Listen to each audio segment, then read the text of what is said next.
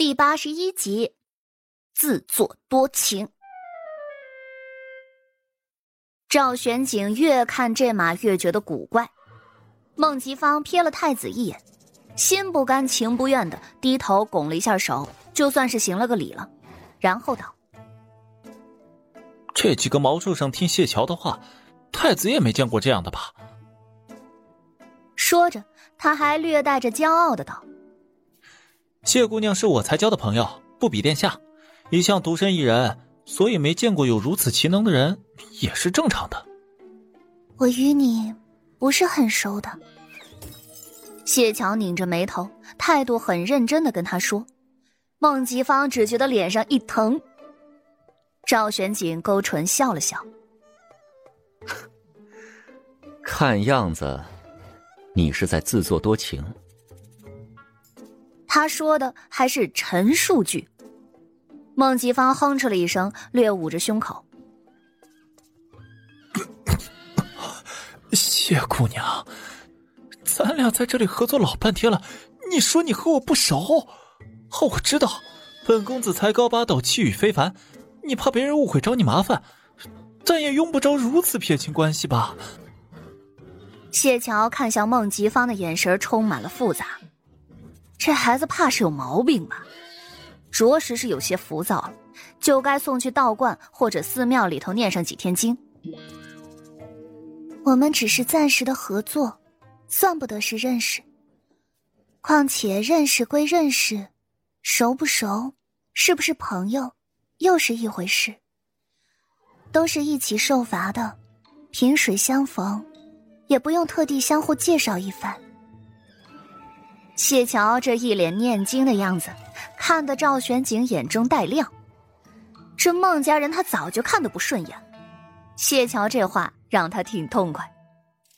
而且谢桥他是真不想认识这位孟公子，看着就是一脸的败家相，一点也不旺。而且此人十分的聒噪，扰他清静。孟吉芳还是头一回被人拒绝的这么干脆，而且他也只是说了交个朋友而已。有这么难以接受吗？他顿时这脸色就不太好看了，还有点倔。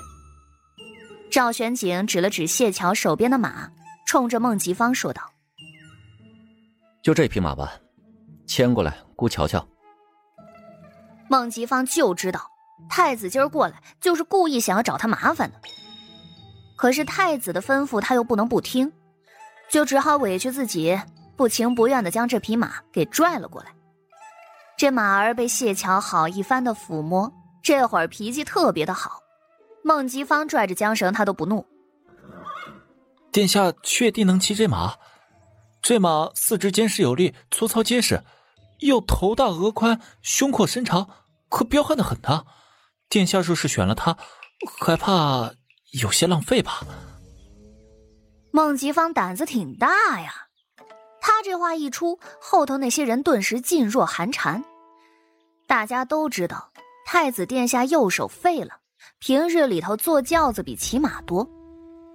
赵玄景竟然也不生气，只是冷笑了一声：“卿还是和从前一样敢言。若你爹也像你这般正直，那就好了。今日朝堂之上，你父亲可是将姑好一番猛夸，夸的姑都有些不好意思了。”不可能！孟吉芳下意识就道。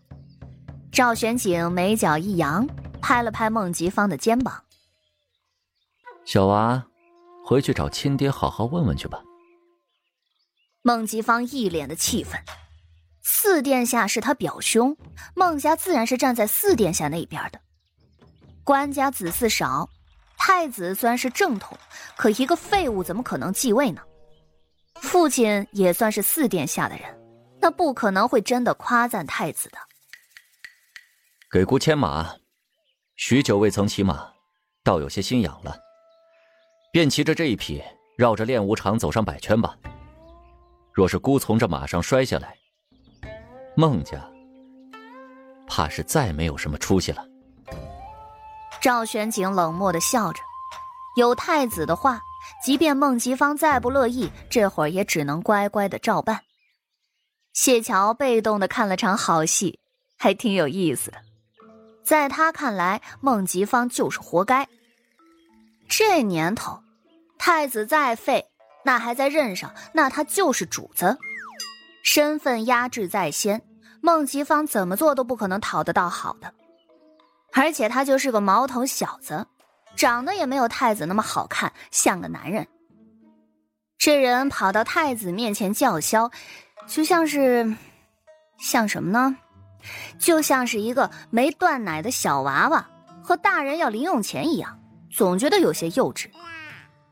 孟吉芳是没办法洗马了，好在这么久的时间，活儿也干得差不多了，更何况还有几个人在。他们也都乐得跟谢桥合作，所以没过多久，谢桥就把所有的工作搞定了。管事的中途来看过一次，等到谢桥交任务的时候，管事看向他的目光十分的复杂。他还以为这次这俩小姑娘要被孟吉芳欺负呢，没想到啊，从头到尾，孟吉芳竟然成了谢桥的小跑腿儿。这可是从未有过的场面。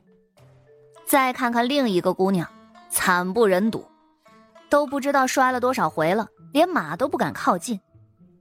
管事的实在没忍住，在谢桥转身之前开口挽留道：“你想不想到马厩做事？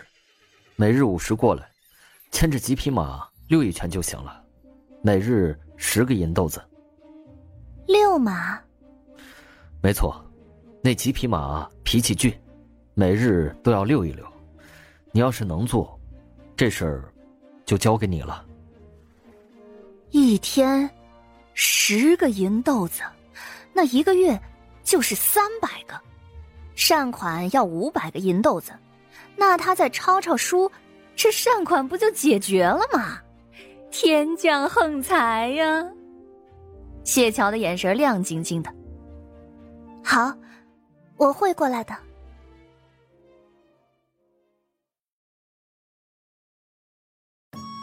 本集就播讲到，感谢您的收听。去运用商店下载 Patreon 运用城市，在首页搜索海量有声书，或点击下方链接听更多小说等内容。